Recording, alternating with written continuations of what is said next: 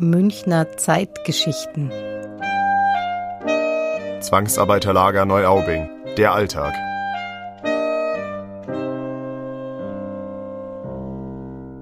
Wie könnte ein Tag im Leben eines Zwangsarbeiters ausgesehen haben?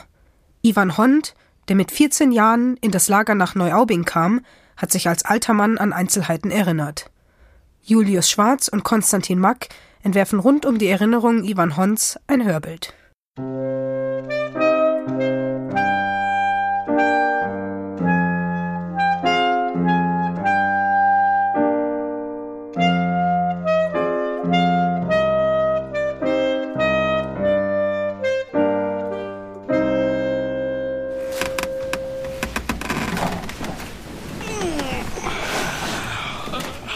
Jeden Tag werden Ivan Hond und seine Leidensgenossen ganz früh durch die Wachmänner geweckt.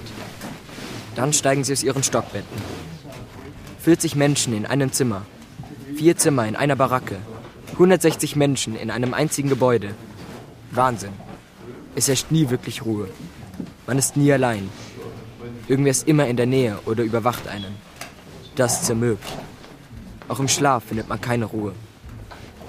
Ivan Hond erinnert sich, dass es im Winter kalt war а була буржуйка називалась, железна, посередині стояла, і там хто-то ми приносили з завода то угля, бо давали In der Baracke habe es nur einen Kanonenofen gegeben, der den Raum nicht richtig wärmte.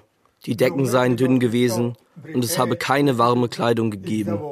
Es habe zwar Mäntel gegeben, die hätten aber nicht recht gegen die Kälte geschützt.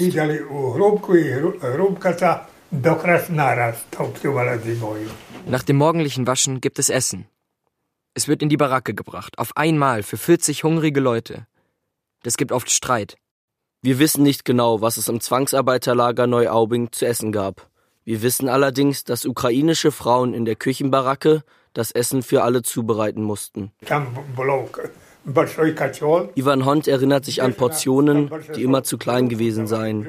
Zu essen habe es oft Steckrüben, Spinat und Kartoffeln gegeben.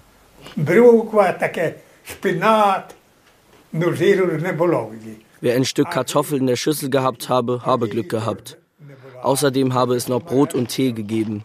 Er habe immer ein Hungergefühl gehabt und sich ständig etwas zu essen gewünscht. Nach der morgendlichen Essensration führen die Wachmänner die Zwangsarbeiter zur Arbeit. Sie laufen an den Wohnhäusern der Donier-Siedlung vorbei. Hin und wieder sehen sie ein paar Anwohner, aber sie haben kaum Kontakt zu ihnen. Es muss schlimm gewesen sein, täglich schwere Arbeit zu leisten und dennoch von den deutschen Nachbarn am Arbeitsplatz als minderwertig angesehen oder behandelt zu werden.